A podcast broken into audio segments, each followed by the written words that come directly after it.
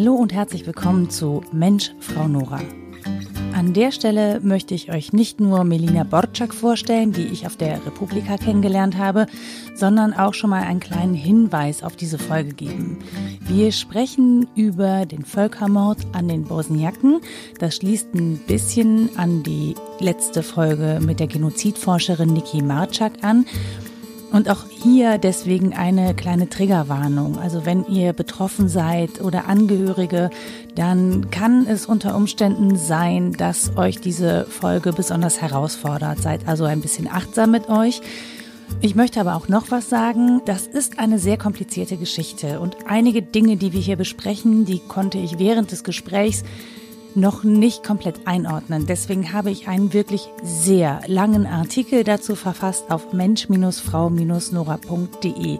Da findet ihr eine Karte, um euch auch optisch orientieren zu können, sowie viele Links und Hinweise zu Sachen, die vielleicht noch eine nähere Erläuterung brauchen oder ein bisschen Hintergrund. Und das könnt ihr alles da nachlesen, wenn ihr das Bedürfnis habt, da nochmal tiefer einzusteigen. Und ansonsten hört auch einfach Melina Borczak zu und dem, was sie zu erzählen hat aus ihrem Leben und aus ihren Erfahrungen. Und dann bildet euch später selbst ein Bild.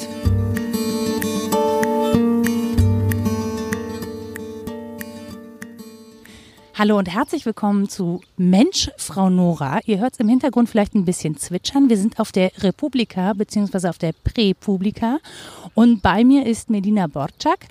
Und Melina habe ich bei Twitter gefunden, weil sie da über ihre Urgroßmutter getwittert hat. Melina, sag ganz kurz, wer du bist, was du machst und was es mit diesem Tweet auf sich hatte. Äh, ich bin Melina Borczak, wie wir gerade hörten, und ich bin Journalistin, äh, vor allem freie Journalistin, habe unter anderem schon für CNN, Deutsche Welle, RBB äh, und andere gearbeitet und ich mache auch Filme. Und in diesem Tweet habe ich, ähm, ich wollte Frauen ehren, die im Zweiten Weltkrieg gegen die Nazis ge gekämpft haben im ehemaligen Jugoslawien. Und dazu gehörte auch meine Uroma und sehr, sehr viele andere Frauen. Und ähm, der Anlass war, äh, dass die antifaschistische Frauenfront Jugoslawiens an diesem Tag gegründet wurde. Und ich dachte mir, das kann doch gar nicht sein, dass äh, diese Heldinnen niemand kennt außerhalb ähm, des Balkans und irgendwie im Balkan auch nicht so viele Leute. Also habe ich da über ganz viele Heldinnen getwittert und irgendwie habe ich erstmal über diese Frauen geschrieben, über äh, Nationalheldinnen, über Frauen, die irgendwie geehrt wurden, auch offiziell geehrt wurden. Und dann ist mir erst später, als irgendein äh, rechter Troll all diese Tweets einzeln gemeldet hat, Was? weil er das nicht im Ernst. Ja, also es gibt Leute, die fühlen sich wirklich von äh, echten Anti-Nazi-Kämpferinnen so äh, bedroht, dass sie das äh, Die auch schon nicht müssen. mehr leben zum Teil wahrscheinlich, ne, wenn es deine Urgroßmutter war. Genau, also fast alle Frauen in diesem Thread leben nicht mehr und ich meine, das zeigt schon die Einstellung dieser Person, wenn sie sich äh, von Leuten, die wirklich Nazis bekämpft haben. Also so ziemlich das Beste, was man machen kann. Ähm, und die sich davon irgendwie äh, bedroht fühlen und das melden. Und erst da, als das gemeldet wurde, dann dachte ich mir, okay, jetzt werde ich den Thread nochmal tweeten. Und erst dann ist mir eingefallen, aber du hast doch gar nicht über deine Großmutter äh, getweetet, weil die war ja auch Teil davon. Sie hat ähm, Partisanenkämpfer versteckt, was damals natürlich zu einer äh, Todesstrafe oder zur sofortigen Exekution führen konnte. Und ähm, sie hat die dann immer versteckt und so getan, als ob es ihre Söhne sind. Oh. Weil ihre Söhne waren ja auch ähm, Kämpfer, die waren dann weg, waren nicht äh, bei ihr zu Hause oder waren als Kinder irgendwo äh, auf der Flucht unterwegs und dann hat sie einfach gesagt, äh, dass das ihre Söhne sind immer. Hat ihnen auch Namen gegeben das ist sehr cool und vor allen Dingen sehr mutig. Was ihr gerade hört, ist übrigens die Bahn am Gleisdreieck. Die fährt hier zwischendurch durch. Ähm, stellt euch einfach vor, es ist ein geiles Großstadtfeeling. Ne? Also ich komme selten nach Berlin. Ich nehme euch jetzt einfach gerade mit. Ähm, was mich ja so oder was ich so spannend finde, ich beschäftige mich ja relativ viel mit der Zeit, mit Nationalsozialismus äh, und Widerstandskämpfern. Ich kenne aber natürlich vor allen Dingen deutsche Widerstandskämpfer und Kämpferinnen und die aus den Niederlanden. Ähm, und das ist auch die Geschichte, die ich so mit am besten drauf habe. Also weiß natürlich bei weitem nicht alles. Ich bin keine Historikerin, ich bin auch einfach nur Journalistin. Ähm, Aber die Geschichte des Balkan in der Zeit habe ich zum Beispiel überhaupt gar nicht auf dem, auf dem Schirm und ich glaube, da wurde auch überhaupt nicht drüber gesprochen. Also wenn wir hier in, in Deutschland im Geschichtsunterricht über Geschichte reden, reden wir sehr viel so über innerdeutsche Geschichten, aber sehr wenig über das, was das eigentlich für Auswirkungen hatte aufs europäische Ausland. Ähm, kannst du uns ein bisschen mitnehmen in die Zeit? So äh, auf deinen Wissensstand, also das ist immer noch mehr als viele andere wissen, glaube ich. Deswegen, und ich finde es einfach grundsätzlich total spannend, ähm, die Perspektive mal zu haben. So das große Ganze war, dass ähm, das damalige Jugoslawien, das äh, bestand ja nicht in der Form, in der man es kennt. Es war äh, erst das Königreich Jugoslawien. Mhm. Es war ein Königreich und dann wurde es angegriffen irgendwie von allen möglichen Seiten und ich kann jetzt äh, nicht genau sagen, was in den Ecken äh, Jugoslawiens los war, mit denen ich nicht so viel zu tun habe, weil das ist auch so, ein, so eine Misconception, dass man da, äh, dass das alles das Gleiche ist und mhm. dass alle Experten für alles sind. Aber ich bin eigentlich, ähm, ich kenne mich am besten mit Bosnien aus. Mhm. Was in Mazedonien los war, kann ich leider nicht so gut sagen oder in Slowenien. Die Nazis haben dann äh, erstmal Kroatien okkupiert. In Kroatien gab es eine äh, Regierung, die mit den Nazis kollaboriert hat. Die nannten sich Ustaschas, also die faschistische Ustascha Bewegung. Und die haben dann äh, auch Bosnien okkupiert und haben Bosnien quasi zum Teil von dem ähm, unabhängigen Staat Kroatien gemacht mhm. und einfach so getan, als ob das Kroatien ist. Und dann äh, mussten die Leute äh, dort äh, gegen die Nazis, gegen die Ustascha, gegen italienische Faschisten, äh, gegen serbische Faschisten, die Chetniks hießen, und gegen andere serbische Faschisten, äh, Ljotićevci und Nedićevci, äh, kämpfen. Also es waren sehr viele faschistische Gruppen. Also so eine kleine Enklave, die sozusagen um drumherum nur von Faschisten umzingelt war. Genau. So stelle ich mir das jetzt gerade vor nach deiner Erzählung. So, an der Stelle Entschuldigung für eine ganz kurze Unterbrechung, aber ich würde euch gerne erklären, wer die Ustaschar und wer die Chetniks waren. Ich wusste das nämlich nicht. Und das halte ich für durchaus essentiell, das zu verstehen. Also die Ustascha oder Ustasche wurde von Ante Pavelic im Januar 1929 in Italien gegründet und war zunächst ein kroatischer, rechtsextrem terroristischer Geheimbund, der sich später zu einer faschistischen Bewegung entwickelte. Klingt jetzt ehrlich gesagt nicht nach den netten Jungs. Und im Wikipedia-Artikel zur Geschichte Kroatiens gibt es dazu noch folgende Erklärung. Ich zitiere. Nachdem die kroatische Bauernpartei die Kollaboration mit der deutschen Besatzungsmacht abgelehnt hatte, übergab sie die Macht in Kroatien der faschistischen Ustaša-Bewegung unter der Führung von Ante Pavelic. Die Ustaša proklamierte am 10. April 1941 den unabhängigen Staat Kroatien. Dieser formal unabhängige Staat wurde politisch und militärisch von Deutschland gestützt, insbesondere bei den ab 1942-43 aufkommenden Kämpfen gegen die jugoslawischen Partisanen unter Führung des Kroaten Tito und anfangs gegen die monarchistisch-jugoslawisch orientierten Chetniks. Ab 1942 kämpften einzelne Chetnik-Verbände in Kroatien an der Seite der Ustaschar gegen die kommunistischen Partisanen und wurden dafür vom NDH-Staat finanziell unterstützt. Also die Ustascha okkupieren neben Kroatien auch noch Teile von Bosnien und erklären sie als zum unabhängigen Kroatien gehörend. Das ist also das, was im Westen von Bosnien passiert. Im Osten sind die faschistischen Chetniks, die vor allem aus Serbien kamen. Die Chetniks zeichnete vor allem folgende Ideologie aus. Ich zitiere wieder Wikipedia dazu. Die heutige Bedeutung der Selbstbezeichnung wurde im Zweiten Weltkrieg von der deutschen Besatzungsmacht in Jugoslawien als Sammelbegriff für die Angehörigen von völkischen und antikommunistischen serbischen bzw montenegrinischen Milizen geprägt, die sich zu einer faschistischen Bewegung entwickelten. Darunter fiel auch die jugoslawische Armee im Vaterland, die während des Zweiten Weltkrieges aus Chetnik-Truppen bestehend unter der Führung von Dragoljub Draža Mihajovic für die Wiedererrichtung des Königreichs Jugoslawien und die Errichtung eines Großjugoslawiens mit einem ethnisch reinen Großserbien kämpften. Der kroatische Historiker Wladimir Czerjawitsch schätzt, dass die Chetniks während des Zweiten Weltkrieges etwa 29.000 Bosniaken und 18.000 Kroaten, vorwiegend Zivilisten, ermordet haben.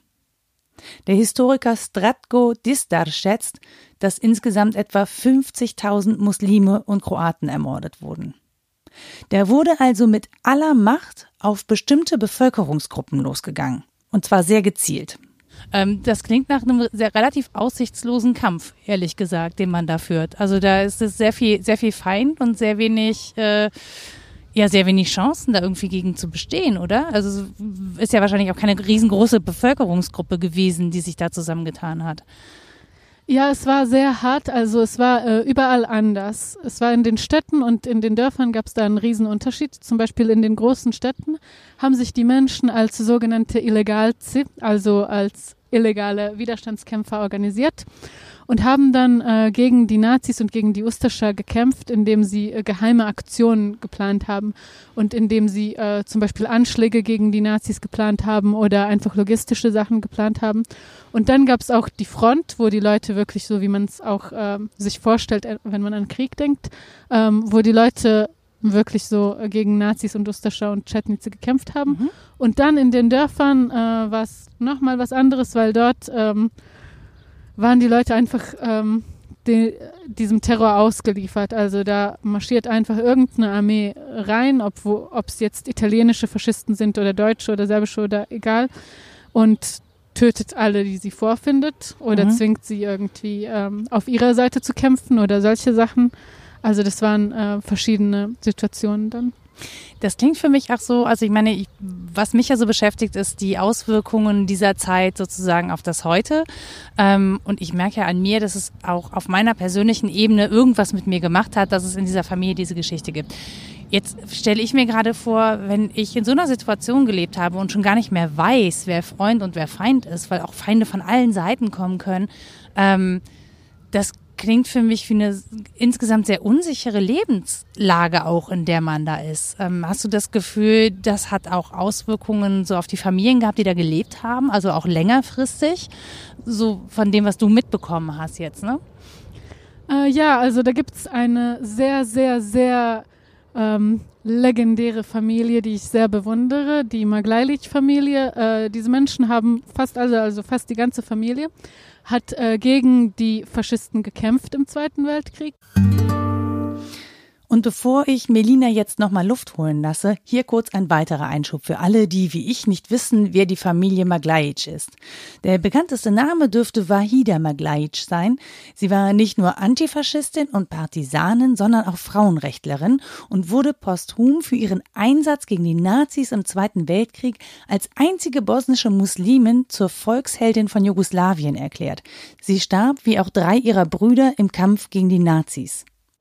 Und dann äh, 50 Jahre später im Bosnischen Krieg haben sie auch wieder gekämpft, um Sarajevo zu, ähm, zu beschützen, weil Sarajevo war ja okkupiert und von allen Seiten irgendwie ähm, belagert. Und dann wurde in die Stadt reingeschossen, vier Jahre lang. Und die Menschen, äh, einer der Menschen, äh, der dann in der Armee war im letzten Krieg, hat gesagt, ich habe das einfach in meinem Blut irgendwie, ich habe das aus meiner Familie gelernt, dass man sich gegen Faschismus einsetzen muss. Mhm auf jede Art, die man kann.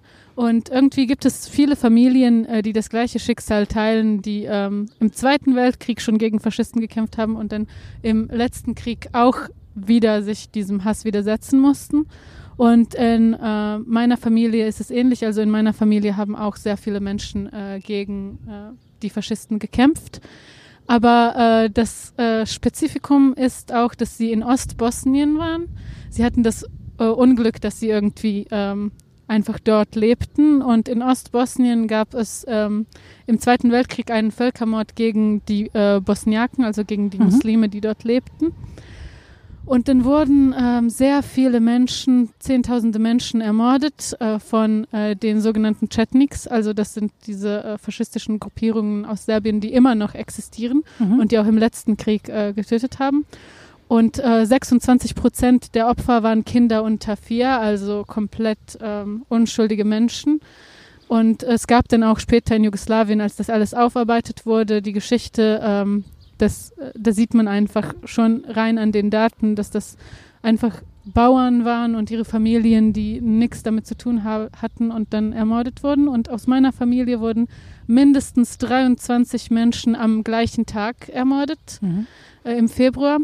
Und ähm, ja, also das sind die, von denen wir wissen, was passiert ist, weil wenn irgendwie ganze Familien ausgelöscht werden, dann äh, bleiben auch nicht viele Leute, um zu erzählen, was da genau los war. Von vielen Leuten weiß man, dass sie gestorben sind, aber man weiß nicht genau wie. Mhm. Und dann äh, gibt es so Erzählungen, äh, es könnte diese Methode sein, es könnte jene Methode sein. Dann wünscht man sich, dass es die weniger brutale ist. Mhm. Und dann hat man so dieses äh, groteske Gefühl, warum wünsche ich jetzt äh, meinem Urgroßvater, dass er auf diese und diese Art gestorben ist. Also irgendwie, man weiß ja schon, kognitiv logisch versteht man es, mhm. dass man das äh, sich wünscht, weil es weniger schlimm ist als ein anderer Tod. Aber trotzdem ist es äh, ziemlich hart. Und es hat halt ähm, dazu geführt, dass erstens im Zweiten Weltkrieg, als diese Menschen dort ermordet wurden, und dann ähm, mussten sie nach dem Zweiten Weltkrieg alle zurück, obwohl sie keine, keinen Ort mehr hatten, um mhm. dort zu leben, aber sie mussten einfach ähm, da in die Ruinen zurück. Das heißt, die Ruinen waren wo genau? Kannst du das kurz lokalisieren für alle, die sich nicht so gut auskennen? Äh, ja, also in Ostbosnien mhm. ähm, und im Sanjak. Sanjak ist der ähm, mehrheitlich muslimische Teil von äh, Serbien und Montenegro. Mhm. Also im Norden von Montenegro und im Süden von äh, Serbien und das grenzt an Ostbosnien ein. Mhm. Und ähm, dort äh, gab es halt diesen Völkermord äh, im Zweiten Weltkrieg gegen die muslimische Bevölkerung. Und ähm, das ist so Südosten von Bosnien, wo meine Familie herkommt. Und ähm, da war halt alles ruiniert und die Menschen waren einfache Bauern, wie gesagt. Die hatten ähm, kleine Holzhäuser, die verbrannt wurden und dann ähm, ging man dort zurück und hatte keinen Ort, um dort zu leben. Viele, also die meisten Männer, fast alle wurden sowieso ermordet. Und dann äh, musste man es irgendwie wieder aufbauen und hat es aber auch geschafft. Also äh, wenn mir meine Mutter erzählt und ähm, wenn meine Eltern erzählen, was ihre Familien so durchgemacht haben und was für extreme, extreme Armut das war. Mhm. Und sie es trotzdem geschafft haben, aus dieser extremen Armut sich etwas aufzubauen und es dann aber im nächsten Krieg zerstört wird und sie das wieder der in den 90er Jahren, ne? Genau. Ja. Und ähm, deshalb sind jetzt ähm, nach dem letzten Krieg, in dem auch fast alle Muslime in der Stadt äh, ermordet wurden, also es gab ähm, ungefähr 21.000 Muslime in dieser Stadt und in den Dörfern drumherum. Und äh, nach dem Krieg gab es circa vier. Mhm. Also ähm, da scheiden sich die Meinungen, ob es vier waren oder null oder ein Mann, äh, je nachdem, ob man äh, Menschen, die aus Angst konvertiert sind, äh, dazu rechnet. Dazu rechnet, ja. ja. Äh, auf jeden Fall ähm, gibt es jetzt sehr, sehr, sehr wenige, wirklich nur eine Handvoll Menschen, die auch nach dem Zweiten Krieg in diese Stadt zurückgekehrt sind, weil ähm, man denkt so, man hat das Gefühl, vielleicht passiert es nochmal und die Menschen haben einfach keine Kraft, jede Generation wieder von vorne anzufangen. Ja, das ist ja auch, also wenn so wenige überbleiben, ist es natürlich auch sehr schwer, irgendwie Gerechtigkeit einzufordern, weil sehr wenig Leute noch da sind, die das irgendwie bezeugen können, die klagen können, die das irgendwie ähm, bei der UN äh, geltend machen können. Ich glaube, das ist ja auch noch so ein Ding. Ähm, und ich persönlich kennen zum Beispiel von der neueren Geschichte, das war 92 und ich war 14, ähm, kennen überhaupt nicht so viel, obwohl ich ja eigentlich das mitgekriegt haben müsste. Und es war auch danach nicht so richtig Thema oder siehst du das anders? Also ähm, wie ist es in deiner Wahrnehmung? Also du beschäftigst dich ja viel intensiver damit. Hast du das Gefühl, ähm, dass das was ist, was im Bewusstsein hier ist, zum Beispiel auch in Deutschland, was da passiert ist? Ich habe das Gefühl, dass es überhaupt nicht im Bewusstsein der Menschen ist und dass das das ist ein sehr großes Problem, weil ähm, es gibt immer noch Genozidleugnung. Genozidleugnung gehört ja immer quasi dazu. Das ist einfach die letzte Stufe von Völkermord, ist so zu tun, als ob da nichts passiert ist oder als ob irgendwas passiert ist, aber es war halb so schlimm. Und das ist in Bosnien äh, noch sehr, sehr, sehr präsent. Also ähm, serbische Nationalisten und nicht nur so Nationalisten, sondern eigentlich äh, der Großteil der serbischen Bevölkerung in Bosnien und auch in Serbien leider äh, leugnet, dass da ein Völkermord passiert ist, obwohl äh, es so viele Urteile gibt, die das bezeugen. Und ähm, deshalb ist es hart für uns, wenn wir irgendwie das immer noch beweisen müssen und gleichzeitig mit dem Schmerz kämpfen müssen und gleichzeitig mhm. irgendwie ähm, überleben müssen, äh, dass dann immer äh, gesagt wird, das ist gar nicht passiert oder das sollte nochmal passieren oder dass es komplett vergessen ist. Und Deutschland ist ein sehr mächtiges Land für den Balkan, was äh, Merkel sagt, das ist Gesetz. Mhm. Und deshalb ist es sehr schwer, wenn deutsche Politiker und die deutsche Gesellschaft so dermaßen ahnungslos sind, dass sie äh, gar nicht erkennen, was für eine Gefahr von dieser ganzen äh, Genozidleugnung und auch von diesem krassen Nationalismus ausgeht. Und äh, das ist sehr gefährlich. Viele Menschen in Bosnien haben Angst vor einem neuen Krieg. Mhm. Und in Deutschland bekommt man nichts davon mit. Ja, das ist auch mein Gefühl. Äh, tatsächlich habe ich das so, also ich habe relativ, also wir gucken ja relativ viel in die Welt, ne? wir gucken jetzt sehr viel nach Syrien, nach Libyen, ähm, wir gucken nach Afrika, aber wir gucken nicht so richtig viel in den Balkan und ich habe auch, also das ist ein Gefühl und Menschen, die sich damit ordentlich beschäftigen, werden jetzt sagen, ah, wie kannst du nur oder so, aber dass wir regelmäßig darüber berichten, wie es da aussieht oder dass es auch nur im Ansatz sowas gibt wie eine Aufarbeitung. Also klar, wir haben den Holocaust aufgearbeitet und ähnliches, aber dass es eine Aufarbeitung der neueren Geschichte gibt, der jüngsten Kriege in Europa, das Gefühl habe ich halt tatsächlich nicht. Vielleicht liegt es das daran, dass ich schon so lange aus der Schule raus bin, aber auch Menschen, die ja nicht mehr zur Schule gehen, müssten ja irgendwas davon mitkriegen. Das heißt, ähm, ich bin total froh, dass du was davon erzählen kannst. Äh, was, was wäre so das, von, wovon du dir wünschen würdest, was müssen wir eigentlich alle wissen? Was müssen wir über die aktuelle Situation zum Beispiel wissen? Da gibt es sehr viel. Jetzt redet also. sie zwei Stunden. Ja, äh, nee, das, das kann man auch in zwei Tagen, glaube ich, nicht so richtig erklären. Also das ist wirklich das Problem, dass es ähm, eigentlich, wenn man es runterbricht auf die äh, gröbsten Details, dann ist es eigentlich eine ganz simple Situation. Und ich kann auch deshalb irgendwie nicht nachvollziehen, wenn mir Leute sagen, ach ja, das ist alles so kompliziert. Eigentlich, wenn man es runterbricht, ist es gar nicht kompliziert. Also da gab es einen äh, schlimmen nationalistischen Diktator, Milosevic. Mhm. Der hat Kosovo angegriffen, dann Slowenien, dann Kroatien, dann Bosnien, dann nochmal Kosovo. Und in der Zwischenzeit hat Kroatien auch noch ein bisschen Bosnien angegriffen. Und eigentlich ist es das im Großteil. Wenn man dann in die Details geht und dann noch irgendwie so freaky Sachen rausfindet, wie zum Beispiel, dass es in Bosnien eine Privatarmee von einem muslimischen Millionär gab, der dann andere Muslime ermordet hat und solche Sachen. Also dann wird es schon ein bisschen komplexer, aber so im Großen und Ganzen ähm, kann man eigentlich alles, was da passiert ist, an Milosevics ähm, Konto aufrechnen. Und das Problem ist, dass Leute, die wenig Ahnung von dem Ganzen haben, ähm, die haben dann auch irgendwie Angst, Haltung zu beziehen und eine mhm. Position zu beziehen. Ja. Und dann ist es am leichtesten für deutsche Journalisten einfach zu schreiben, ja, das war voll der äh, chaotische Krieg, jeder hat jeden getötet, Punkt. Einfach so dieses alle Seiten. Aber das würde man in anderen äh, Kriegen und in anderen Situationen, vor allem wenn es um Völkermord geht, würde man das nie durchgehen lassen. Also man würde nie durchgehen lassen, dass einfach geschrieben wird, ja, Zweiter Weltkrieg war halt chaotisch, da hat jeder jeden getötet, alle Seiten haben Kriegsverbrechen begangen. Mhm. Man würde nie irgendwie unter einen äh, Beitrag über Auschwitz schreiben, wieso schreibt ihr nicht über die Bombardierung Dresdens oder sowas? Mhm. Das wäre sehr respektlos. Das ist ein aktuelles Beispiel, was du gerade nennst. Ne? Du hast ein, kannst du kurz, äh, das darfst du gerne gerade erzählen. Du hast, glaube ich, vor ein paar Tagen erinnert an diesen, diesen Völkermord. Ähm, und dann hat dir jemand darunter geschrieben, naja, Dresden. Also da gab es irgendwie so einen Twitter-Austausch, wenn du den kurz einfügen möchtest.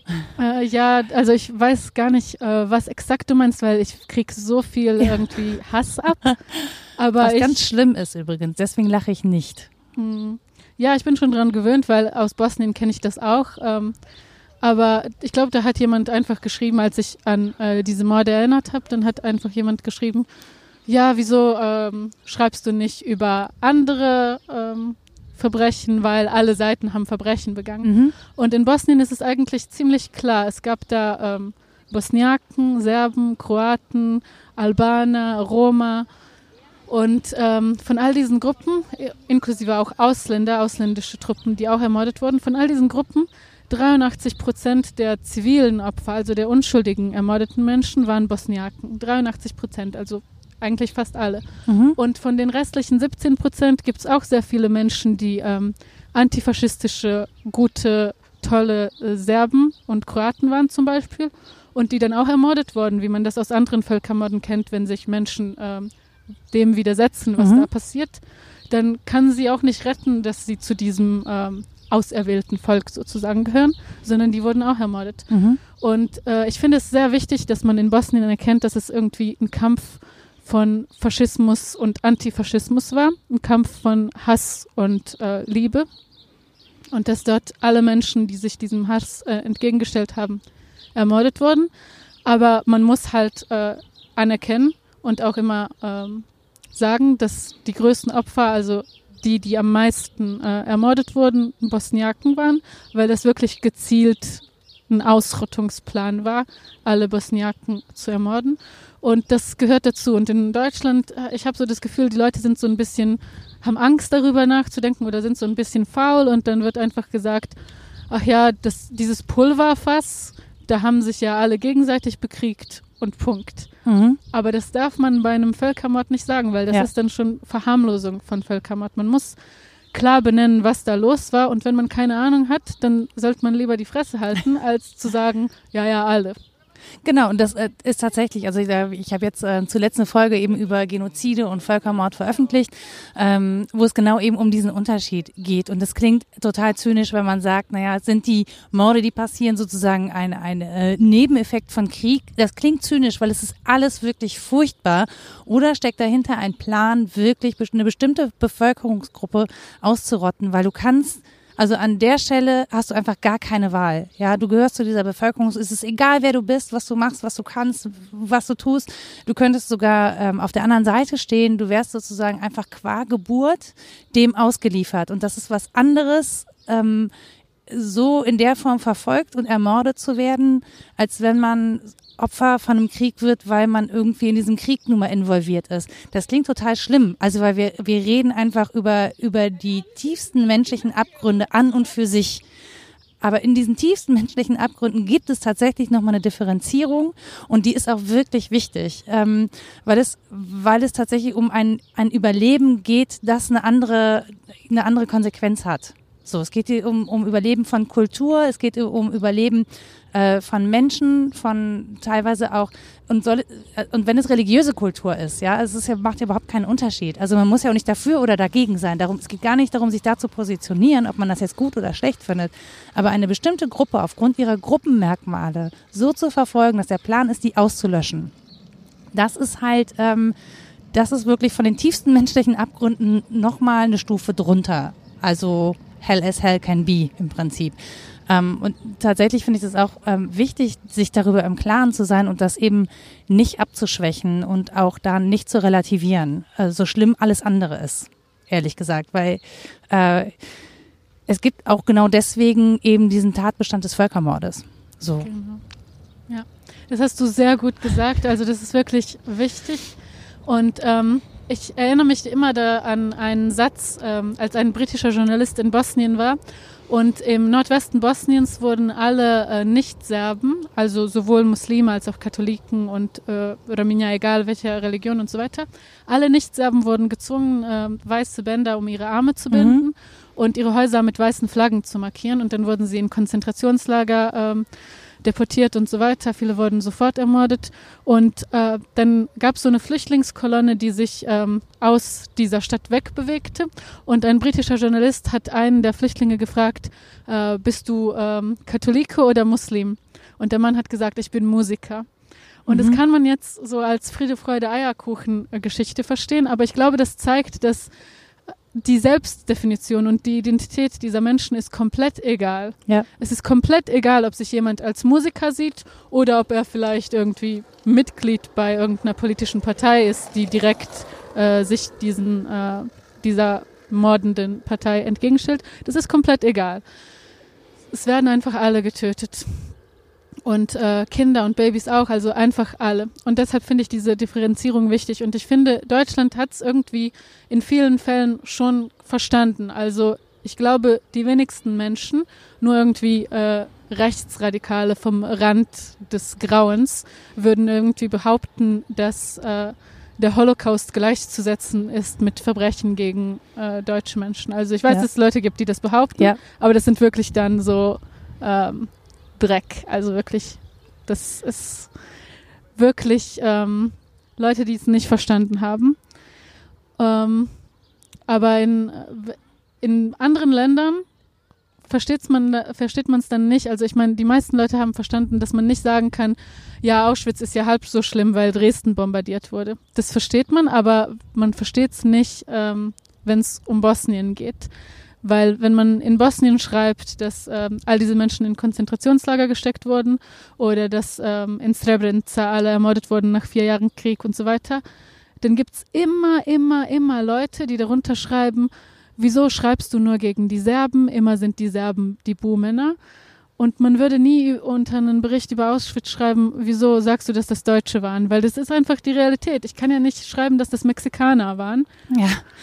Ja, wobei andere, andere Länder ja da auch Probleme mit haben. Ne? Also dass benannt wird zum Beispiel, ähm, dass es auch in Polen Menschen gab, die irgendwie den Nazis unterstützt haben und auch daran beteiligt waren, dass äh, jüdische Menschen ermordet worden sind. Das ist ja auch so ein Streitpunkt. Oder auch in Russland wird, tut man sich einfach schwer damit, eben nicht die Heldengeschichte zu erzählen von denen, die gegen die Nazis gekämpft haben, sondern auch die Geschichten erzählen zu erzählen von denen, die eben die Nazis auch unterstützt haben, ne? weil die gab es halt auch. Und das Ding ist halt, es ist halt oft nicht so schwarz und weiß. Es kann man halt, das Problem ist, es muss halt aufgearbeitet werden. Wenn man die Aufarbeitung ähm, sozusagen unterbindet, unterbindet man auch die Anerkennung für die Opfer dieses Krieges. Und gerade wenn es eben um den Holocaust geht oder um Genozide.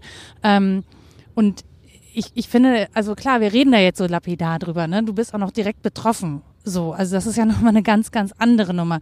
Ähm, aber es ist einfach grundsätzlich wichtig, dass man, glaube ich, verständlich macht, dass das, dass wir nicht nur über eine Zeit reden, die schon lange vorbei ist, sondern dass wir, dass, dass das jetzt passiert und dass es auch vor kurzem noch passiert ist. Also dass es gar nicht so lange her ist und es gibt eben nicht nur diesen, diesen schlimmen, schlimmen Genozid, der hier in Deutschland verübt worden ist, sondern in vielen Ländern auch und man ich weiß nicht, ob man sich vielleicht deswegen so schwer tut, weil es einen immer wieder an das erinnert, was im eigenen Land passiert ist. Ähm, für mich ist es einfach nur so, also ich werde immer gefragt, warum ich mich mit solchen harten Themen beschäftige. Ich glaube, für mich ist das so, dass ich immer so denke, so wenn wir uns nicht damit beschäftigen, wiederholt sich halt die Gefahr, dass es nochmal passiert. Dann trifft es eben eine andere Gruppe, aber es soll ja gar nicht passieren, ja. Es soll überhaupt nie passieren, wenn es möglich ist. Ähm, und es ist total total wichtig, das A zu erzählen, deswegen danke dafür. Ähm, und auch bewusst zu machen, dass das echt keine alten Geschichten sind, sondern dass das jüngste Geschichten sind und dass auch die eine Aufarbeitung bedürfen und auch die, ähm, dass man den Menschen zuhört. Man kann da immer noch Positionen dazu beziehen, ob man jetzt gut findet, dass Anschläge verübt werden gegen die Nazis oder so, ja. Also das soll bitte jeder mit sich selber ausmachen, aber grundsätzlich erstmal anzuerkennen, dass es sowas gab mir persönlich ist das total wichtig. Deswegen ähm, finde ich es auch äh, gut darüber zu sprechen und schäme mich so ein bisschen für meinen eigenen blinden Fleck, den ich da habe, ohne dir jetzt meine Scham aufbürden zu wollen. Ähm, aber dass ich auch so schlecht informiert bin, was, was das angeht. Ähm, und ich frage mich, ob das auch ein bisschen damit zusammenhängt, dass es eben im eigenen Land diese Anerkennung nicht gibt. Also dass es da so unterdrückt wird und dass es deswegen auch gar nicht so nach außen kommt, weil man sich einfach grundsätzlich weigert, dahin zu gucken. Also meinst du, dass es in Bosnien unterdrückt wird oder in Deutschland? In, in Bosnien, also in den Ländern selber, weil, weil es ja häufig so, ne, keine Ahnung, wenn man Dinge nur lang genug wiederholt und Lügen nur lang genug wiederholt, dann werden sie irgendwann so zur Realität und dann spricht man halt auch nicht mehr so, weil es keinen Anlass gibt, darüber zu sprechen. Das heißt, das Thema wird so ein bisschen totgeschwiegen und unter den Tisch fallen gelassen. Und dann gibt's eben nicht so richtig einen Anlass, das nochmal hervorzuholen. So, es sei denn, du machst das halt bei Twitter zum Beispiel und erinnerst an einen bestimmten Jahrestag, den wir alle nicht auf dem Schirm haben. Es, es sei denn, wir kommen halt daher. Ne? Also ich sage bewusst wir, weil wir, wir leben hier zusammen. Du lebst hier, ich lebe hier. Ähm, und trotzdem brauche ich halt jemanden wie dich, der mich daran erinnert, dass es das gab, dass es in der jüngsten Vergangenheit gab und was da passiert ist. Hm, also in Bosnien selbst wird es, wird es nicht unterdrückt. Mhm. In Bosnien ist das Thema nonstop überall und das finde ich auch gut so. Ähm, es wird unterdrückt in äh, Serbien, zum Beispiel der serbische Präsident, der selbst als ähm, freiwilliger Kämpfer nach äh, Sarajevo gegangen ist, äh, um die Radikalen zu unterstützen, also die serbische Radikale Partei. Ähm, er ist dann äh, dahin gegangen, um sie irgendwie äh, moralisch zu unterstützen und hat auf den Bergen von Sarajevo, äh, ist mit ihnen rumgelaufen. Wer weiß, was er gemacht hat, ob er drauf äh, geschossen hat auf die Menschen. Das würde er hundertprozentig verleugnen, aber ich meine, warum geht man dahin? Und ich meine, dieser Mensch, der auch Teil von äh, Milosevics Regierung war, sagt, sagt jetzt immer, stellt sich so als ähm, toller Europäer an und äh, sagt immer, ja, lasst uns nicht in die Vergangenheit gucken, mhm. sondern in die Zukunft. Mhm. Aber das ist für uns nicht die Vergangenheit. Ich bin, gerade als ich in Sarajevo war, äh, bin ich wieder ähm, einfach durch die Stadt, Stadt spaziert und wenn man irgendwie den Kopf einschaltet, dann kann man äh, überall Zeichen sehen. Als erstens bin ich an zwei weinenden Frauen vorbeigegangen, die äh, eine äh, Gedenktafel berührt haben. Also wahrscheinlich ist das vielleicht der Sohn von einer dieser Frauen oder der Bruder oder wer weiß. Und ähm, erstens daran, dann gibt es überall Einschusslöcher, es gibt überall ähm, Bombenkrater von äh, Massakern, also dort, wo mehr als drei Menschen auf einmal von einer Bombe ermordet wurden. Äh, das wurde dann mit roter Farbe gefüllt, das sieht man auch überall. Man merkt, dass manche Menschen am Krieg zerbrochen sind. Man merkt, ähm, dass manche Menschen psychisch äh, darunter leiden unter den ganzen Traumata. Äh, dann bin ich vorbeigegangen an äh, dem Gebäude, wo äh, der Verein vergewaltigter Frauen und Kinder mhm. ist. Und auf der anderen Straßenseite ist äh, meine Nachbarschaft, die vier Jahre lang quasi ein Open-Air-Konzentrationslager war, wo alle Menschen gefoltert wurden, vier mhm. Jahre lang und so weiter und so fort. Also es ist gar nicht Vergangenheit. Es gibt so viele Menschen, die immer noch ähm, darunter leiden, die im Krieg verwundet wurden, die jetzt Behinderungen haben, Menschen, die nach dem Krieg von Landminen verwundet wurden oder ermordet, ähm, vergewaltigte Frauen, sehr viele, 50.000 vergewaltigte Frauen in einem Land, das kleiner ist als Berlin, mhm. äh, von der Einwohnerzahl her. Und die ähm, traumatisiert sind und vielleicht auch gesundheitliche Schäden haben und die gar nicht wissen, wie sie weitermachen. Und dann wird uns gesagt, guckt nicht in die Vergangenheit. Das ist unsere äh, Gegenwart und das mhm. wird auch vielleicht unsere Zukunft sein, wenn wir so tun, als ob es die Vergangenheit wäre. Und das finde ich immer sehr krass und ähm, das darf man nicht zulassen. Man muss darüber reden. Und in Deutschland auch. Also Deutschland und Bosnien sind fünf Stunden Autofahrt voneinander mhm. entfernt, von Grenze zu Grenze. Österreich ist noch näher dran an Bosnien. Und ähm, es gibt so viele Menschen äh, aus Bosnien, die in Deutschland leben, aber die irgendwie untergehen. Also man ja. muss sich vorstellen, wie viele Menschen aus Bosnien nach Deutschland ziehen. Das ist so eine krasse Sache für so ein kleines Land. Und man kennt uns gar nicht, man weiß gar nicht, was los ist. Und ich weiß noch, ich habe äh, mal in einer Recherche einen alten äh, Nachrichtenbeitrag äh, gefunden aus der Tagesschau. Äh, da hat ein Reporter äh, im Konzentrationslager Manjača gedreht. Das ist mhm. ein äh, Konzentrationslager, das äh, so eine Massentierhaltungsanlage für Kühe war. Mhm. Und wurden einfach die Kühe äh, raustransportiert und Menschen reingeworfen. Also ähm, muslimische Bosniaken und katholische Kroaten in dem Fall wurden da äh, reintransportiert. Und dann ähm, hat ein Reporter, äh, dieser Tagesschau-Reporter hat dann äh, einen der Männer gefragt und der Mann, der Mann hat auf perfektem Deutsch äh, gesagt, ja, ich bin eigentlich Gastarbeiter, ich arbeite in der Nähe von München, ich war hier nur zu Besuch. Der Mann ist zu Besuch nach Bosnien gefahren, weil der Krieg hat äh, zum Bayram, also zum größten muslimischen Fest angefangen. Mhm. Und viele Menschen waren einfach nur zu Besuch in Bosnien und bam, auf einmal sind sie in einem Konzentrationslager. Und Deutschland, wo sie eigentlich leben sollten, vergisst sie einfach. Also dem Mann wurde wahrscheinlich gekündigt, weil er nicht zum Job gekommen ist mhm. und keiner hat überhaupt darüber nachgedacht, ob er im Leben ist oder nicht. Und er war Teil der deutschen Gesellschaft. Mhm. Und ist es so, dass es sowas gibt wie äh, Aufarbeitung, also in Bosnien zumindest, also dass es Angebote gibt, äh, Aufarbeitung, Gedenkorte, ähm, dass, dass man sich zumindest irgendwo darüber austauschen kann in der Öffentlichkeit. Also weil du sagst, es wird da sehr, sehr viel gemacht und sehr, sehr viel ähm, sehr, sehr viel auch darüber berichtet. Ähm, aber ich stelle mir, stell mir vor, dass es im Zweifel auch gar nicht reicht, äh, wenn das in diesem Land bleibt oder dass das auch sehr schwierig ist, das aufzuarbeiten. Ich meine, in Deutschland gab es ja direkt nach dem Krieg auch so eine Nummer, dass man sagte, naja gut, jetzt ist auch mal gut, ja. Jetzt äh, machen wir da mal einen Deckel drauf und wir müssen alle in die Zukunft blicken. Aber auch hier haben wir gemerkt, dass es so einfach eben nicht ist und dass sich das über Generationen eben auch fortgepflanzt hat, was da verschwiegen wurde. Ist es anders da? Man muss in Bosnien immer unterscheiden zwischen zwei Landeshälften. Mhm. Äh, wir haben seit dem Krieg ähm, zwei Entitäten, sogenannte. Die eine ist äh, die Föderation, wo äh, Muslime und äh, Roma und äh, Kroaten zusammenleben.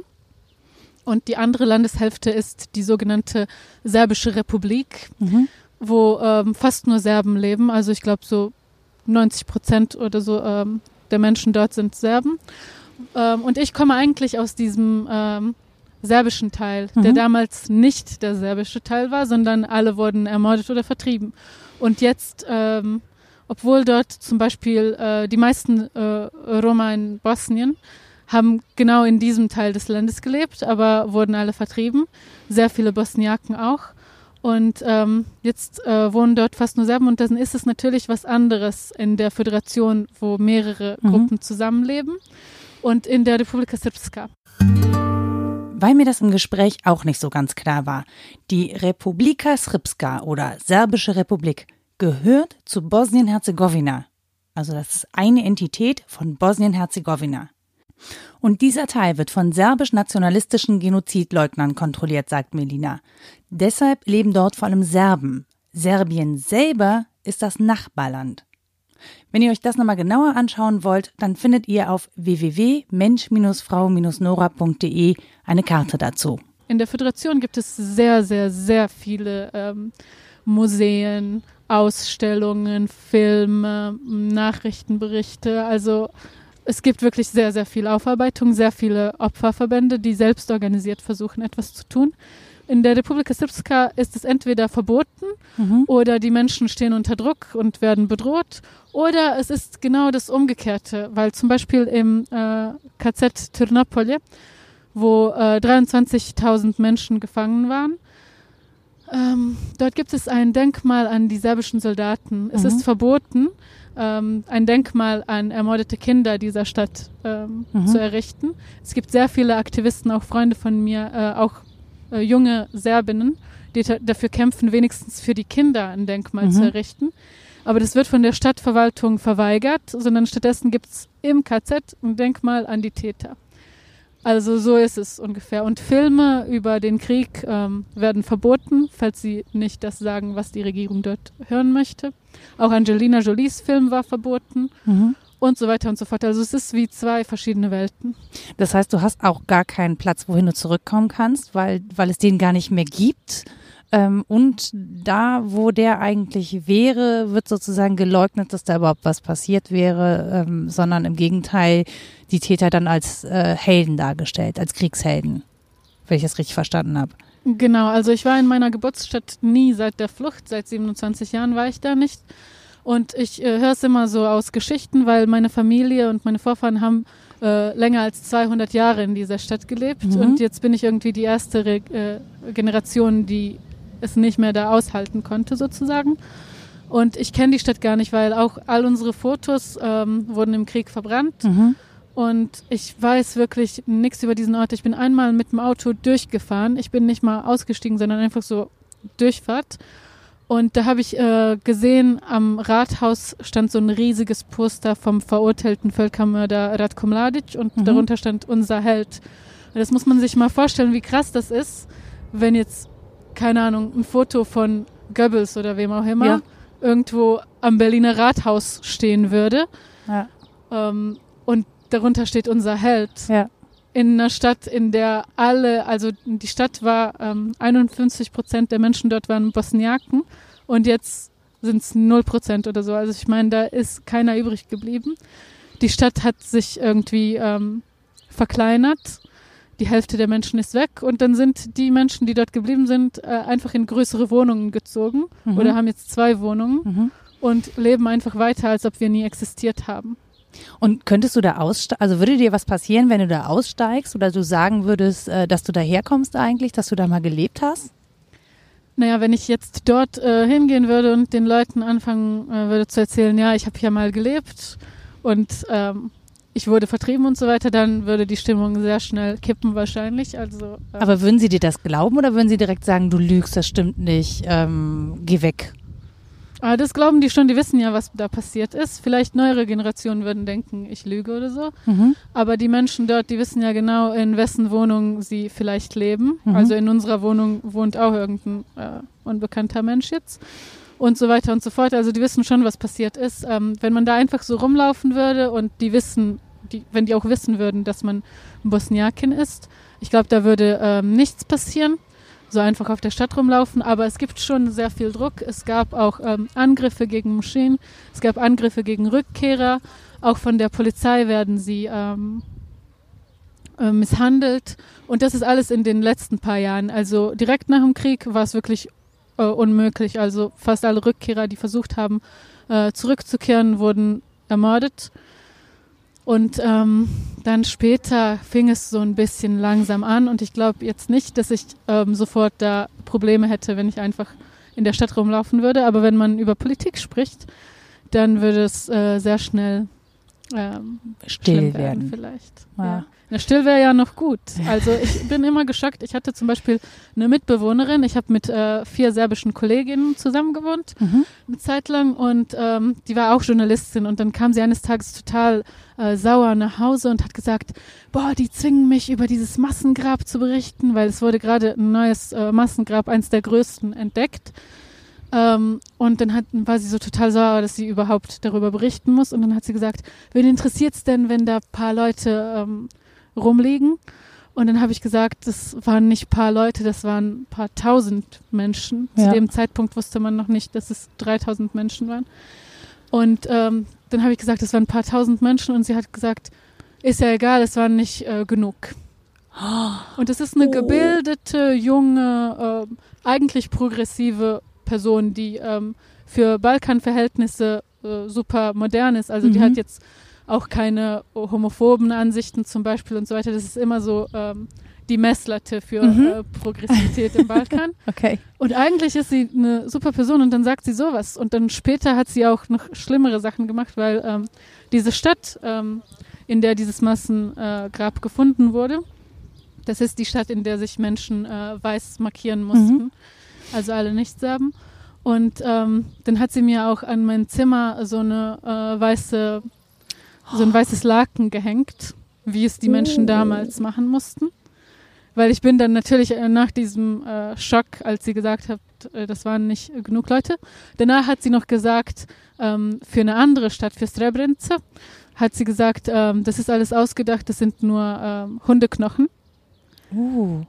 Wie kommt, also da, bei sowas frage ich mich ja dann immer, wie kommt sowas? Also da muss man ja, klar, wenn man mit solchen Sachen groß wird, häufig ne, indoktriniert ist und so, das ist auch manchmal schwer abzulegen. Also ich versuche das nur nachzuvollziehen. Ich sage nicht, dass das gut ist oder schlecht, sondern ich versuche einfach nachzuvollziehen, wie sowas in, äh, bei Menschen so haften bleibt. Aber in einem Erwachsenenalter, gerade wenn man irgendwo anders auch lebt und andere Informationen verfügbar hat, ähm, ja, es scheint wirklich sehr schwer zu sein, das irgendwie wieder loszuwerden, wenn man damit groß geworden ist. Also ich kann es mir gar nicht anders erklären, ehrlich gesagt. Äh, ja. Ja, sie ist ja auch Journalistin, also eigentlich sollte sie das alles ähm, selbst für sich recherchieren und so, aber ich glaube, es liegt an äh, zwei Sachen. Erstens, dass die Leute keine Ahnung haben. Also es gibt auch ähm, viele Umfragen und so weiter, dass zum Beispiel in Serbien, wo die Situation besser ist, also die Menschen in Serbien gehen äh, viel offener damit um als Mhm. die Menschen, äh, als, also als die ähm, serbischen Nationalisten in Bosnien. Aber dass zum Beispiel in Belgrad ähm, fast die Hälfte der Menschen äh, gar nicht wissen, dass Sarajevo belagert war, Mhm. dass da überhaupt irgendwas los war. Und es war die längste Belagerung in der, einer Hauptstadt in der modernen Zeitgeschichte. Also das ist ein Riesending. Und die wissen das gar nicht. Und dann, wenn man äh, solche Lücken hat, wenn das alles systematisch verschwiegen wird und dann das Verschwiegene einfach füllt mit Propaganda, mit, ja, ja, das sind ja Hundeknochen oder die haben irgendwie sich selbst getötet, wird auch oft gesagt, oder die Nummern sind ähm, einfach irgendwie gelogen und so weiter und so fort, dann kommt es schnell zu solchen Sachen. Und ich weiß noch, als ich ähm, mit einer, ähm, das war so eine journalistische Konferenz und da haben wir einen Dokumentarfilm geguckt über bosnische Flüchtlinge, die äh, nach Montenegro geflohen war, äh, waren und dann ähm, direkt von Montenegro deportiert wurden äh, in die Hände von äh, der serbischen Armee, die sie dann äh, getötet hat. Und äh, wir haben diese Doku geguckt und dann nach der Doku hat eine Teilnehmerin gesagt, oh, das war ja der Vater von meinem Freund im Film. Uh. Und dann hat eine, äh, also der Vater hat überlebt, glücklicherweise, Mhm. er war da als Zeuge. Und dann hat eine serbische Teilnehmerin gesagt, was, das ist wirklich passiert? Also sie hat diese Doku geguckt und hat sich die ganze Zeit gedacht, ja, ja, sicher, das ist alles gelogen. Und erst danach, als äh, diese Teilnehmerin gesagt hat, dass das jemand aus ihrem Leben ist, erst dann hat sie so gedacht, hä, wirklich? Weil die Leute glauben es nicht. Es ist irgendwie so eine Faktenresistenz. Es gibt ein sehr schönes. Ähm, ein gutes Wort dafür, Faktenresistenz. Ja. Es gibt äh, eine sehr schöne Geschichte von, von einem ähm, bosnischen Schriftsteller. Ich weiß gar nicht, ob er bosnischer Serbe oder bosnischer Kroate ist. Es tut mir sehr leid, äh, Leute aus Bosnien werden das jetzt peinlich finden. Aber vielleicht ist es auch schön, dass ich die Menschen nicht so unterscheiden kann. Aber äh, auf jeden Fall Dario Jarman, ja. Er hat äh, eine Geschichte geschrieben, die äh, wirklich auch wahr ist. Ähm, er war in meiner Nachbarschaft gefangen während des Krieges und dann ist er irgendwie rausgekommen und hat so seinen Freunden erzählt, was da passiert ist. Und dann hat er erzählt über einen serbischen Nachbarn, der ihm sehr geholfen hat, mhm. äh, da zu fliehen und am Leben zu bleiben. Und danach hat er erzählt über eine Schulfreundin, äh, die sehr brutal vergewaltigt und ermordet wurde. Mhm.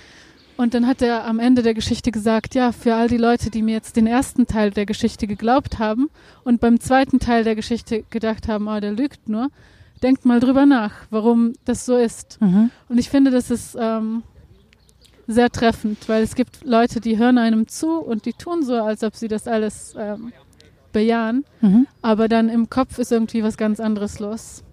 Ich glaube, das ist auch wirklich einfach schwer zu fassen. Also das Ding ist, ich überlege halt jetzt so, ne, also ich habe ja wirklich, ich habe einfach wirklich lange gebraucht, um mich mit dieser Geschichte ähm, zu befassen und ich weiß auch jetzt wieder, warum ich so lange gebraucht habe, weil sie mich einfach ähm, tief betrifft. Also wenn ich mir das wirklich vorstelle und das äh, im Fall meines Opas kann ich nicht anders, ja, der ist hier in Berlin Plötzensee ermordet worden. Das heißt, ich weiß sehr deutlich, wie, also es ist ein Familienmitglied. Ich habe den nicht kennengelernt, aber das ist ein Familienmitglied. Es gibt eine politische Ermordung in meiner Familie. So und das macht es natürlich extrem real. Und deswegen finde ich es total wichtig, dass es Zeitzeugen gibt. Gleichzeitig, als ich so 14 Jahre alt war, konnte ich mir nicht im Ansatz vorstellen, was das heißt, wenn irgendwo Krieg ist. Ich hatte nicht im Ansatz empathische Fähigkeiten, mir vorzustellen, wenn jemand ermordet wird. Natürlich habe ich den Anne Frank Film gesehen, aber ich dachte, naja, das ist halt lange vorbei. So und erst so seit fünf oder sechs Jahren sehe ich diese Parallelen zum Beispiel alle, ne, weil ich mich da intensiv mit beschäftige, sehe, ähm, wie diese Kommunikationsstrategien funktionieren und äh, und gleichzeitig tut mir das total leid, ehrlich gesagt, jetzt nicht so doofes Mitleid, sondern ähm, es ist so eine Form von dass ich denke, meine Güte, wie kann man eigentlich so blind sein und nicht verstanden haben, dass das immer noch passiert, dass es Menschen um dich rum gibt, denen das passiert ist, ähm, dass es Menschen gibt, die davon betroffen sind, die hier leben, weshalb ich zum Beispiel vor diesem Genozid-Podcast eine Triggerwarnung gemacht habe, weil mir einfach mittlerweile bewusst ist, dass es viele Menschen gibt, die hier leben, die auch jetzt noch und auch jung davon betroffen sind, ne? wie zum Beispiel dich. Ähm, das ist einfach... Ähm, dieses Bewusstsein zu haben und da nicht mehr einen blinden Fleck zu haben, das ist eigentlich, finde ich, insofern beschämend, weil man sich das einfach nicht vorstellen kann. Es ist so schwierig vorzustellen, wenn man irgendwo lebt, wo es total friedlich ist, wo es einem an nichts fehlt, wo man alle, alle Chancen hat, die es so gibt, natürlich gibt es auch überall in jeder Familie Einschränkungen. Ne? Also ich will jetzt nicht sagen, dass hier alle total super leben können. Ähm, auch da gibt es Unterschiede natürlich und äh, ich bin da relativ privilegiert an der Stelle, weil ich Zugang hatte zu Bildung und Zugang hatte, also ich konnte auf ein Gymnasium gehen, ich konnte einen Abschluss machen, ich durfte studieren. Ne? Das sind alles Privilegien. Ähm, aber das, ich finde es total, ähm, ja, es ist, ab, es ist ein bisschen absurd, weil man sich das nicht vorstellen kann. Äh, so, mir jetzt vorzustellen, dass irgendwo Krieg ist, das ist, fällt mir immer noch schwer und ne, manchmal ist es halt direkt nebenan. Und selbst dann ist es irgendwie schwer, das zu begreifen, weil hier passiert halt nichts. Und wie ich, ich bin nicht betroffen. Ne? Du sitzt mir jetzt gegenüber, aber ich war von diesem Krieg nicht betroffen. Ich habe Bilder im Fernsehen gesehen. Ähm, und ich glaube, es wird auch immer erst dann realer, wenn man diese Menschen eben kennt, weshalb ich es total wichtig finde, dass sie sprechen und sichtbar sind zum Beispiel, also nur wie jetzt in deinem Fall. Ähm, hast du denn das Gefühl, es wird besser in Deutschland? Wird es sichtbarer? Wird die Geschichte sichtbarer? Nee, ich glaube, es wird unsichtbarer, weil es äh, jetzt wird es so als noch unwichtiger gesehen, weil es ja äh, immer länger und länger her ist. Mhm. Und ich weiß, dass früher ähm, jedes Jahr am 11. Juli über Srebrenica berichtet wurde, zumindest so eine Minute in der Tagesschau. Und jetzt äh, seit dem 20. Jahrestag nicht mehr. Und ich finde es sehr schade, weil ich meine, okay, wenn japanische Nachrichten jetzt nicht darüber berichten, was auch immer, die haben andere Prioritäten, aber ich meine, wir sind fast schon Nachbarn und es mhm. gibt so viele Menschen hier, die davon betroffen sind. Und es wird einfach so getan, als ob das gar nicht passiert ist. Und dabei ist es etwas, woraus ähm, Europa sehr viel lernen kann und Definitiv. sehr viel lernen ja. kann. Und ich finde es immer krass, ähm, weil du gerade erwähnt hast, dass äh, Krieg so etwas ähm, ohne Nachvollziehbares ist. Das geht den Menschen im Krieg genauso. Also es ist nicht nur so, dass wir jetzt uns kaum vorstellen können, wie es in Syrien ist zurzeit, mhm. sondern äh, ich weiß noch, als wir geflüchtet sind, wir sind erstmal so zickzack. Warst du da kurz? Ich war ein Baby okay. am Anfang. Und äh, wir sind erstmal so zickzack durch Europa und ähm, dann, als wir in Deutschland ankamen, dann wollte uns jemand äh, Kleidung spenden und meine Mutter hat gesagt, ähm, nee, nee, das brauchen wir nicht, wir gehen zurück. Mhm. Und es war schon ein Jahr oder so nach der Flucht, weil die Leute konnten es nicht glauben. Sehr viele Menschen sind gestorben, weil sie, obwohl sie flüchten mhm. konnten zu einem bestimmten Zeitpunkt, es nicht wollten, weil sie ihren Job nicht verlieren wollten. Mhm. Sie dachten, ja, hier wird jetzt eine Woche oder so geschossen, ich verstecke mich im Keller und danach ist es wieder gut. Es gibt so viele Menschen, also ich habe auch mit einem ähm, Mann geredet, der drei verschiedene Konzentrationslager durchgelaufen ist. Ach, du und der jetzt in äh, Berlin wohnt und genau das äh, durchmacht, ähm, dass die Leute gar nicht ähm, Verständnis dafür haben. Und ähm, er hat mir gesagt, dass er aus dem Fenster geguckt hat, als ähm, die serbischen äh, Truppen kamen, um ihn abzuholen. Er hat aus dem Fenster geguckt und er hat gesehen, gesehen, wie andere Menschen, wie seine Nachbarn deportiert werden. Und er dachte sich, ja, mir passiert das nicht. Und das waren Leute genau im Haus neben ihm und trotzdem konnte er es nicht fassen. Und dann habe ich auch ähm, vor ein paar Tagen so einen Bericht gesehen von einem äh, Genozidüberlebenden aus Srebrenica, der ge äh, gesagt hat, also man muss verstehen, Srebrenica war vier Jahre lang äh, belagert Vier Jahre lang hatten die Menschen nichts zu essen, wurden bombardiert, erschossen und so weiter. Und dann am Ende, nach diesen vier Jahren Leid, kam Mladic rein und hat die Männer von den Frauen getrennt, was schon ein Riesenzeichen für Massenmord ist. Mhm. Und trotzdem haben die Menschen dann, äh, als Mladic gesagt hat, jetzt werden wir euch äh, in eine Halle bringen, die Menschen dachten, er bringt sie in Sicherheit. Sie haben sich bei ihm bedankt. Nach all diesen Sachen, nach vier Jahren, in denen dieser Mann sie ähm, gefoltert hat, haben sie sich bei ihm bedankt, weil sie dachten, ja, ist ja schon okay, er wird uns helfen.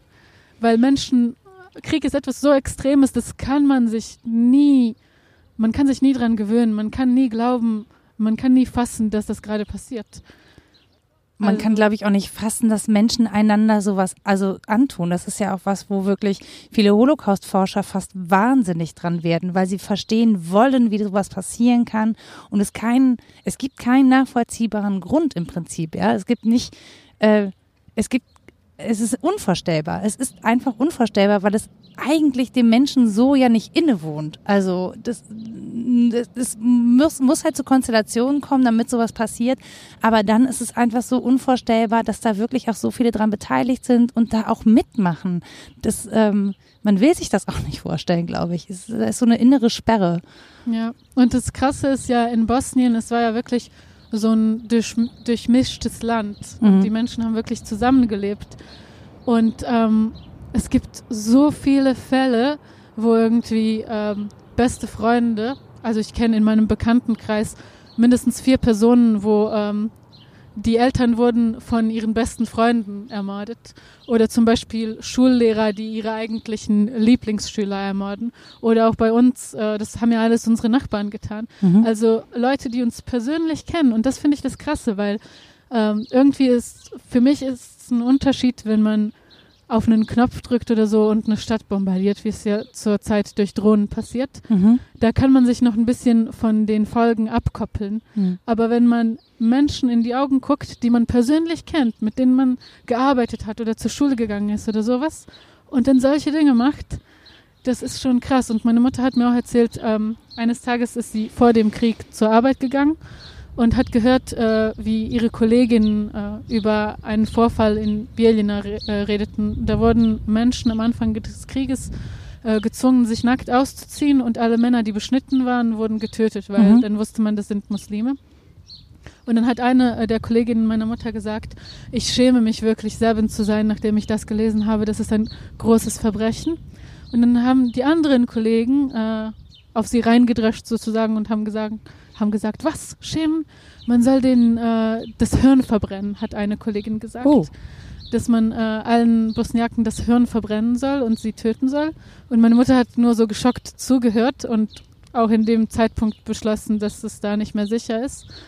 Und dann ist sie so 15 Minuten später reingegangen und diese gleiche Kollegin, die gesagt hat, dass man alle Muslime töten soll, war nett zu ihr und hat äh, normal mit ihr geredet, normaler Arbeitstag, als ob nichts passiert ist. Und meine Mutter wusste aber, dass sie im Kopf solche Gedanken hat. Mhm. Und sowas finde ich krass. Das ist wirklich unnachvollziehbar. Und das merke ich auch heute bei Leuten, also zum Beispiel bei dieser Mitbewohnerin, die so krasse Gedanken hatte, die mir gesagt hat, es wurden nicht genug Menschen ermordet. Aber die, wenn man sie jetzt kennenlernen würde, wenn man nicht über dieses Thema spricht, super ist. Und zu mir war sie auch nett, obwohl sie mich ja offenbar hasst. Sie war immer nett zu mir. Ja, das ist, das ist ja so ungefähr das Argument, ich kann gar kein Nazi sein, weil ich gehe ja auch, ich bin mit meinem, keine Ahnung, Griechen, Türken, was auch immer, äh, bin ich äh, total gut befreundet. Deswegen kann ich kein Nazi sein, weil ich mag ja jemanden aus dem anderen Land und trotzdem eben in diese Pauschalisierung äh, überzugehen, ist halt ein bisschen absurd, aber es findet eben statt. Also ne, das muss man einfach so festhalten, wenn man das nicht möchte und nicht wahrhaben möchte. Es gehört aber nun mal einfach zu dieser Realität. Ähm, Melina, bevor du mir hier erfrierst, weil es wirklich saukalt und ich würde dir gerne noch stundenlang zuhören, äh, danke ich dir erstmal für deine Offenheit, für deine Zeit, dafür, dass du ähm, davon berichtet hast, ja, und ein bisschen Aufklärung betrieben hast, was dieses Thema angeht. Ähm, und ich hoffe einfach, dass wir vielleicht einfach nochmal Zeit finden zu sprechen und dann auch über die vielen, vielen anderen wichtigen Themen, mit denen du dich beschäftigst, Zeit haben zu sprechen. Ähm, da würde ich mich sehr freuen. Also wenn du Lust hast, nochmal Gast in meinem Podcast zu sein, dann bist du herzlich eingeladen. Vielleicht haben wir es dann ein bisschen wärmer. Das wäre schön, ja. Ich wollte nur eine Sache noch sagen. Ja, bitte gerne. Die wichtig ist. Vielleicht kannst du was anderes rausschneiden. Nee, nee, das, das läuft in voller Länge weiter. Ja, super. Also ich finde es sehr wichtig zu erwähnen. Äh, das ist jetzt irgendwie äh, untergegangen, aber es ist natürlich wichtig zu erwähnen, dass ähm, im Zweiten Weltkrieg, wenn man darüber redet, äh, dass nicht alle äh, Serben in Faschisten waren. Die mhm. meisten waren sogar in den Partisanen und wurden auch ermordet. Ähm, sehr viele und dass auch äh, nicht alle Muslime im äh, Widerstand waren, mhm. sondern manche waren auch Teil der Ustascha und natürlich auch manche Kroaten waren äh, Teil des Widerstands. Also es ist wirklich sehr differenziert. Man muss es wirklich sehr differenziert sehen. Und äh, man darf dann nicht sagen, ach ja, äh, Muslime waren Faschisten zum Beispiel und deshalb gab es äh, deshalb ist es auch okay, dass diese muslimischen Zivilisten später getötet wurden. Also es gibt mhm. wirklich Leute, die das sagen. Man muss bedenken, dass Sarajevo zum Beispiel, ähm, als Sarajevo von den Nazis befreit wurde, es wurde von der 16. muslimischen Brigade äh, der Partisanen befreit. Mhm. Und dann darf man nicht sagen, ja, die waren alle Faschos. Also ähm, das, ist, das ist wichtig zu erwähnen, dass man das differenziert werden äh, sehen muss, dass die alle. Ich schreibe das ganz vorne in den Artikel. Okay. Super. Und auch äh, jetzt im letzten Krieg, also ähm, wie gesagt, es waren nicht alle Serben schlimm und alle Muslime toll, aber man muss wirklich den Unterschied zwischen Völkermord und anderen Verbrechen sehen, so schlimm sie auch sind. Definitiv. Und das ist halt, das ist das eigentlich, was anknüpft an das, was wir eben gesagt haben. Man kann eben nicht alles pauschalisieren. Man muss halt wirklich genau hingucken, man muss sich genau angucken, was ist passiert, wer war beteiligt, in welcher Form und ähm, zu irgendeiner Gruppe dazu zu gehören, irgendein Label zu tragen, wie auch immer das aussieht, macht einen erstmal noch zu gar nichts, sondern im Prinzip macht einen das, was man tut, zu dem, wer man ist, würde ich sagen. Und so sortieren sich dann auch die Gruppen ein. Und äh, das hat nichts damit zu tun, zu welcher Gruppe man sozusagen gebürtig gehört, äh, durch welche Label auch immer.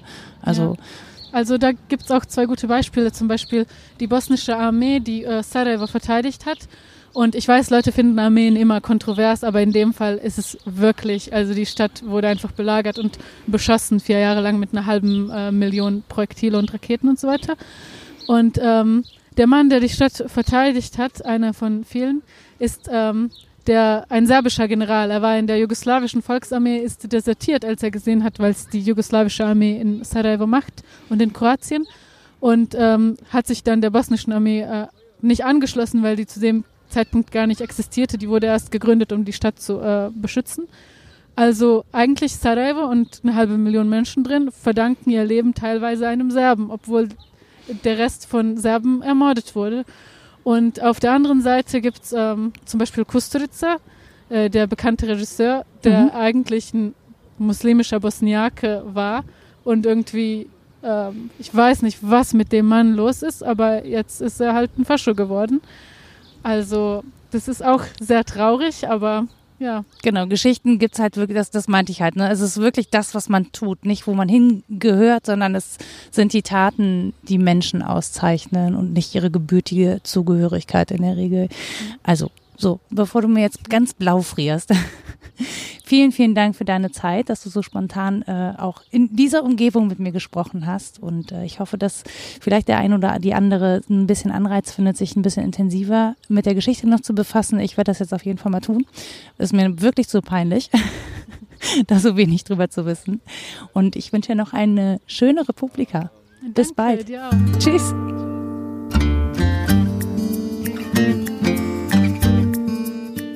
Das war Mensch, Frau Nora. Zu Gast Melina Borczak. Musik Anja Arnold. Weitere Informationen zu dieser Podcast-Folge und zu allen weiteren Podcast-Episoden erhaltet ihr unter mensch-frau-nora.de. Lasst mir doch gerne eine Nachricht da, ob und wie euch diese Episode gefallen hat. Ihr erreicht mich auch bei Twitter unter Frau Nora und wenn ihr richtig gut drauf seid und euch diese Folge gefallen hat, dann könnt ihr mir ein paar Sternchen dalassen, überall da, wo es Podcasts gibt, zum Beispiel bei iTunes oder Spotify, oder schreibt mir eine Bewertung und helft so anderen Menschen, die Podcasts hören, diesen Podcast zu finden oder vielleicht sogar auch gut zu finden. Und ihr dürft mich natürlich auch gerne überall sonst empfehlen. Also wenn ihr irgendwie bei Instagram was dazu sagen wollt und äh, euren Freundinnen und Freundinnen diese Episode oder diesen ganzen Podcast empfehlen möchtet, dann freue ich mich natürlich auch riesig. Ihr findet mich da unter fraunora.h, weil Frau Nora schon besetzt war. Also, bis dann. Dankeschön.